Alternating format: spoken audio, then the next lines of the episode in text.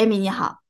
哎，你好，你好，你好，感谢接受采访。那因为这个疫情限制措施啊，孩子们在过去三年很多时候其实都被关在这个家里上网课，跟老师、同学以及外界哈没有什么太多的接触哈。那这样的大环境是不是对儿童心理和这个精神的健康发展都会造成一些负面的影响呢？新冠对。不管是孩子还是大人，都会有一些负面的心理健康上面的影响啊，譬如说焦虑啊、抑郁这种。那焦虑是一个最大的影响，因为孩子对这个新冠，它是一个 unpredictable，就是无法预知的一件事情。嗯，我们不知道什么时候新冠会结束，我们也不知道。接下来的年月日里面，这个新冠对我们的人生会有什么样的影响？所以，当人们在不知道未来预知的能力之内之内的时候，他就会感到有些许的焦虑跟紧张。那第二个就是啊，在新冠的时候会造成一些小朋友的我们叫做 OCD（Obsessive Compulsive Disorder） 啊，强迫症的意思。嗯，也就。说，因为新冠疫情，当然大家都要洗手啦，啊，清洁。但是有一些家长或者是看的一些大人，他们做的有些过了，那小朋友就会跟着这样子的行为。那譬如我就有听到过说，小朋友因为新冠要消毒洗手。嗯，把手都洗的破了，流血了啊，这个也是一个很大的影响。那一些孩子就会担心，哦，我是不是出去啊碰到了什么东西啊，就会有病菌，我就会生病啊，我就会很严重。哎，这个也是另外一个挺大的一个影响。那第三个就是我们有说叫做 separation anxiety，这个尤其是对我们维省的家庭跟孩子，因为我们维省。被人家呃关在家里面，我们那个时代对我们 当时封城的时间最长。嗯，对。那封城了之后呢，很多小朋友去上学，比较小年纪的小朋友造成我们叫 separation anxiety，就是分离焦虑症。嗯。呃，他去上学啊，因为在家里面跟爸爸妈妈家人相处的时间长，那一下子回到学校又跟爸爸妈妈家人要分离，我就觉得去学校很不开心，很不舒服。跟爸爸妈妈在校门口说再见的时候，也会突然变得很紧张、很恐慌。那这个 separation anxiety 在小小年纪的孩子比较多出现，大一点年纪的孩子，我们说大概呃。呃啊，primary school 的比较高年级或者是高中的孩子，high school 的小朋友，容易会有我们所谓的 school refusal。school refusal 就是中文应该属于拒学症，拒绝上学啊，因为大家学校我们用网课上了将近一年至两年的时间，那比较大孩子觉得，哎，我在家里上网课挺舒服，挺轻松，不用去学校。那这下子要到学校了，他们就哦，我不想起床，不想这么早起床啊，不想在学校里这么长的时间，所以会造成了一些呃 school refusal 的时候。嗯，所以可能都已经适应了这样的一个学习的状态了哈。嗯嗯，那因为我们封城的时候，很多孩子都是在家里面上网课，那所以他们对这个 IT 就是啊所谓的这个。嗯，screen time 会增加，因为必须要上网课，就必须要用电子产品、三 C 产品。一旦我们这个 COVID 结束，没有要上网课的时候，很多孩子对这个 IT screen time 的 obsession 的这个啊依赖性还是存在的。嗯，所以也是造成了一个后遗症。包括现在我们已经没有封城了，大家已经回学校上课了，但是很多孩子他这个对 IT 的这个依赖感还是存在的。嗯嗯，就像你刚刚说的，这个后疫情时期啊，我们现在呃还是对这些 IT 的这这样的一个学习的模式吧有依赖性哈。那除了这个，还有没有其他的就是刚刚您提到的这些问题，现在还存在呢？嗯，我还有觉得一个很大的就是 social skill，我们说的社交能力。嗯，那很多小朋友。他本来啊，尤其是我看很多 prep 的小朋友，就是刚进小学的小朋友，他们可能刚开始都还没有适应，还没有学习怎么跟其他小朋友交朋友啊，怎么跟老师做正当的社交礼仪、社交能力的时候，就被封城了。那封城以后，我们就在家里面上网课，爸爸妈妈也在家里面用啊 Internet 网络在上班，那变成不只是小朋友，大人突然之间要回到学校或学回到工作岗位，就会变得很别扭啊，不知道。怎么样去跟人家相处？哎，我可以网络上 Zoom 里面跟同学聊得挺好，一见面，哎呀，好尴尬，不知怎么玩，不知怎么说。嗯，那这 social skill，我觉得小朋友也受到一个很大的打击。那如果是孩子真的是有一些行为哈，就是说哪一些行为就是需要家长引起比较的关注和重视的呢？甚至说有必要带孩子去看心理医生呢？嗯，譬如说啊，如果当你发现你的孩子对这个 COVID 这个新冠疫情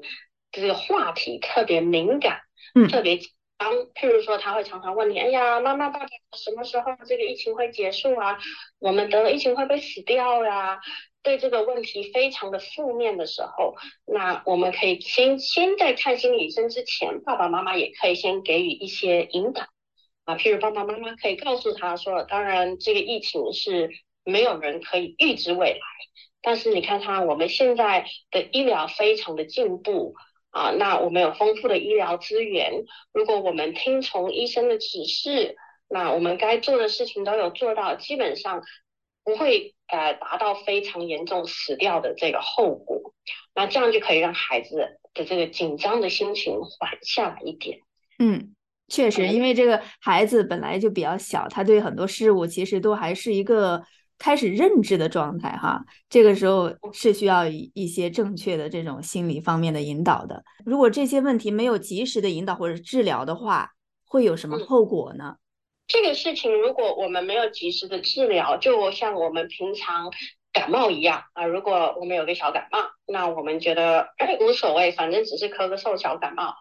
啊，或许短暂时间它会好起来，但是有的时候我们不知道这个小感冒呢就越来越严重，是不是？刚刚您提到的这种后果就包括这个什么抑郁啊，或者是一个过度的这种紧张啊，或者是呃强迫症之类的是吗？嗯嗯，就是这些行为都是我们叫做这些症状的最开始原始，所以在短暂时间内我们尽量给予干预的话，嗯，它是。这样做一些改善的，但是呢，如果我们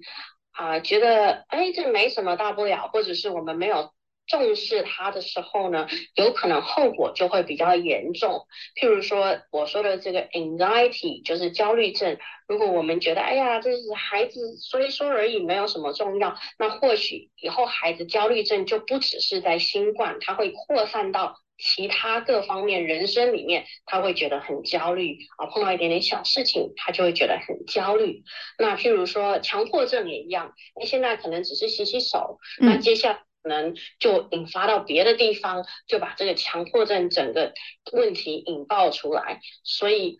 如果能在早期发现的话，早期做干预是最好的方法。嗯，那如果是带孩子看心理医生的话，哈，一般这个心理医生会怎么样来帮助孩子呢？那首先我们会先跟孩子聊一聊，就是到底他啊 worry 的地方在哪里，他紧张的地方在哪里。那我们也会从父母的角度去啊询问一些父母觉得孩子的问题所在在哪里。那之后呢，我们会做一些叫做 psycho education。就属于算是啊，给予一些资料和资讯，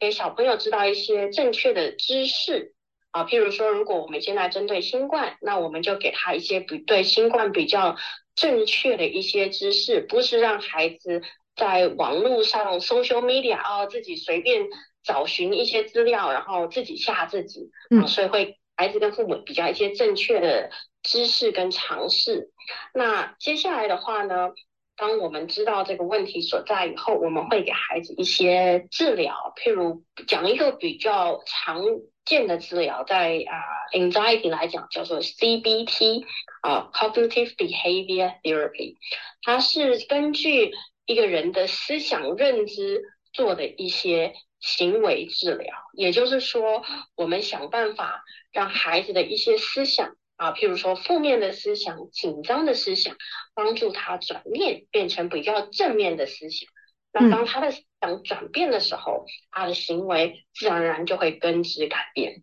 嗯，那这个时期就是治疗的这个过程当中哈，我想如果是这个家长哈极力的配合哈，有一个正确的方式也是非常重要的。那这个时候家长就是说应该怎么样来配合医生呢？